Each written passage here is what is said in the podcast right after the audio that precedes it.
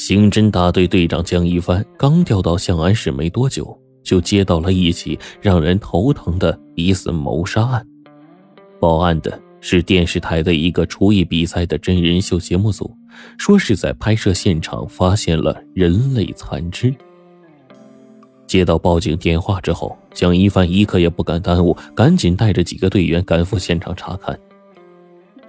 节目组租用了一个大型摄影棚进行拍摄，为了保证食材新鲜，这里配有专门的冷库，厨房设备也是一应俱全。发现残肢的地方就在摄影棚后的垃圾堆放区，因为节目组每天要消耗大量的食材，加上天气炎热，各种蔬菜、肉类极易腐烂，因此垃圾车每天都会来清理一次。这一天一大早。垃圾车像平常一样准时到来，清理过程是一整套的机械操作。但是在清理最后一个垃圾桶的时候，不知被什么东西给卡住了。垃圾车的驾驶员只得下来手动的倒清。也就在这个时候，他竟然在垃圾桶里发现了一些人类的手掌。江一帆赶到垃圾堆放区，人还未走近呢，一阵浓重的腐臭味扑面而来。他看了一眼剧组的工作牌，问身边的女队员肖玲：“顶级厨神，这是什么节目？”肖玲说：“江队，你没看过这个节目？哎呀，现在相亲、唱歌之类的真人秀啊，做烂了，美食类的才火呢。顶级厨神啊，是一个职业厨师的竞技大赛，一开始呢，从全国选出十名职业厨师。”每周淘汰一个人，最后夺冠的呢，不仅能够授予顶级厨神的称号，还能拿五十万元的奖金呢。说话间，两人已经来到了垃圾桶的旁边，那截血肉模糊的手掌就在最后一个垃圾桶旁，旁边堆着很多的烂菜叶子，要不是环卫工人特意查看，还真不容易发现。那截手掌关节粗大，属于男性手掌。而腕口断裂处的肉色鲜红，应该是死后立刻被砍了下来。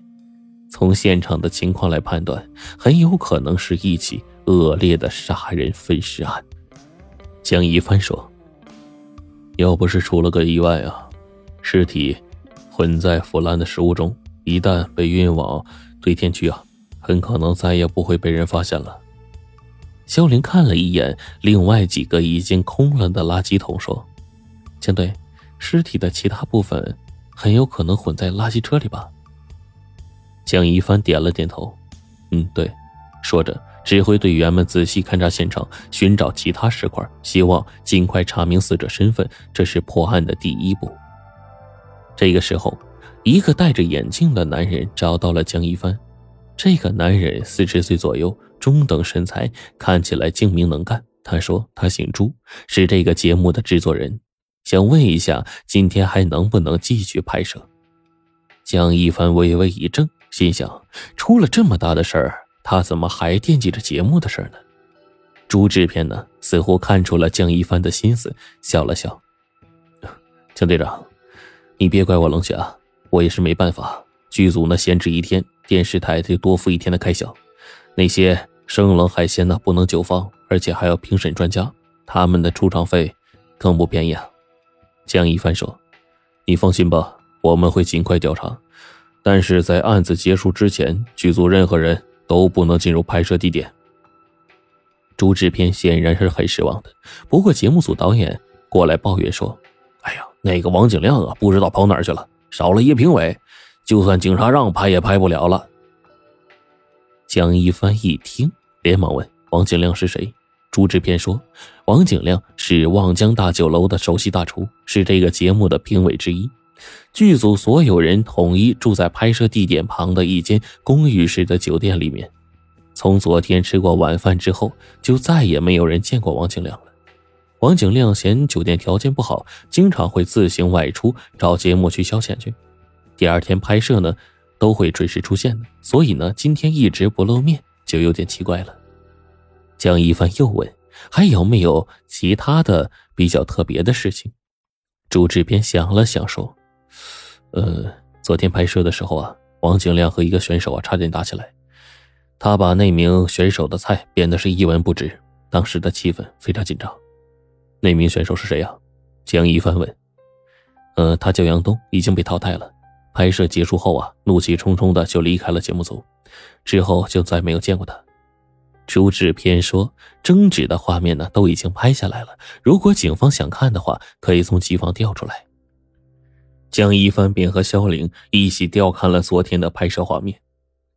王景亮是业界大师，态度倨傲，对选手们毫不留情，尤其是把杨东的那道海鲜汤说成是喂狗都不配。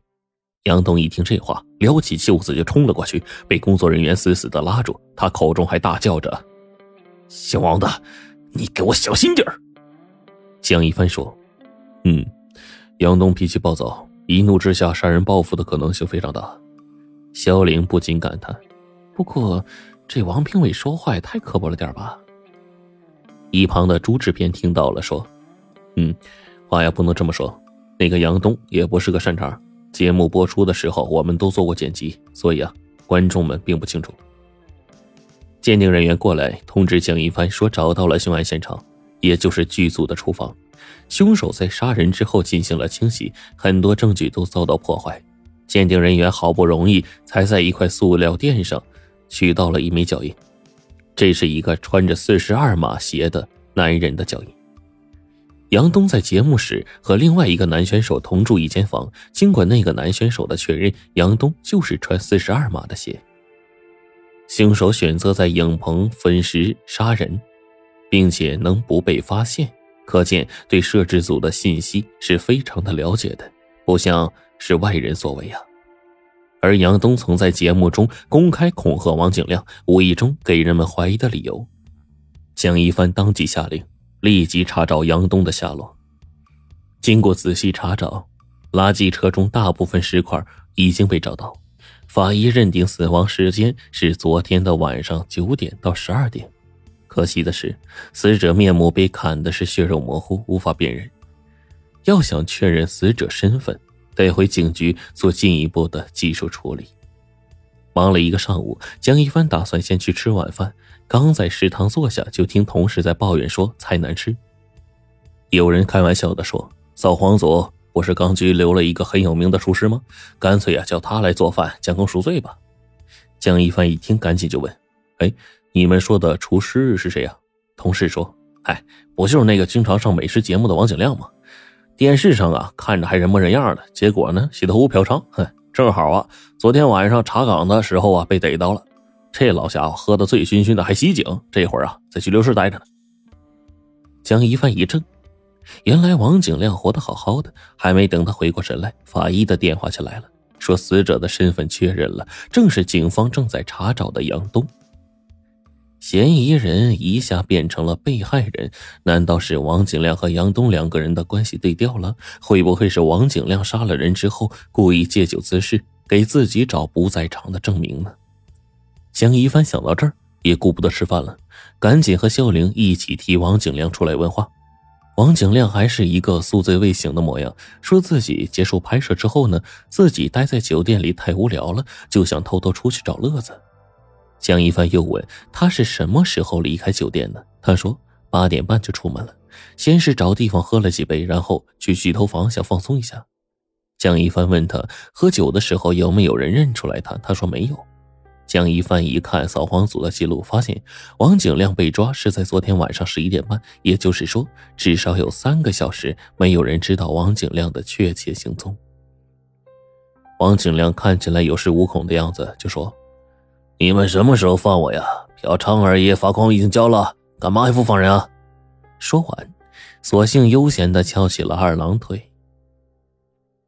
江一帆瞥了一眼，正好看见王景亮穿的皮鞋的鞋底，这批鞋啊，可是意大利高级货呀，鞋底的花纹非常特别。江一帆心念一动，忙让肖玲去把案发现场发现的那枚脚印照片翻出来一对比，果然是一模一样。昨天拍摄现场，你和杨东有个冲突，在那之后，你有没有见到过他？江一帆问。王景亮摇了摇头，说没有。那你有没有去过剧组的厨房啊？王景亮还是否认，说为了比赛的公平起见，评委只能进入点评室，是绝对禁止进入剧组厨房的。蒋一帆哼了一声，把照片丢到王景亮的跟前，说：“那么，你能解释一下为什么你的脚印会出现在杨东被杀的地方吗？”王景亮不再像一开始那么镇定了，额头微微出汗，犹豫了片刻，终于说出了实情。他的确是在八点半溜出酒店，但并不是去喝酒，而是去了剧组厨房，因为其中的一个参赛选手约他在那里见面。江一帆问：“那选手叫什么呀？为什么要见你啊？”他叫何燕，你应该有印象吧？参赛女选手里最漂亮的就是她。说着，黄景亮嘿嘿一笑：“ 现在的人呢，为了出名，什么招都使出来。”何燕想用美色勾引我，所以才约我去见他。这个时候，萧玲插问了一句：“既然你和那个何燕鬼混在一起了，为什么后来又去找洗头小姐呀？”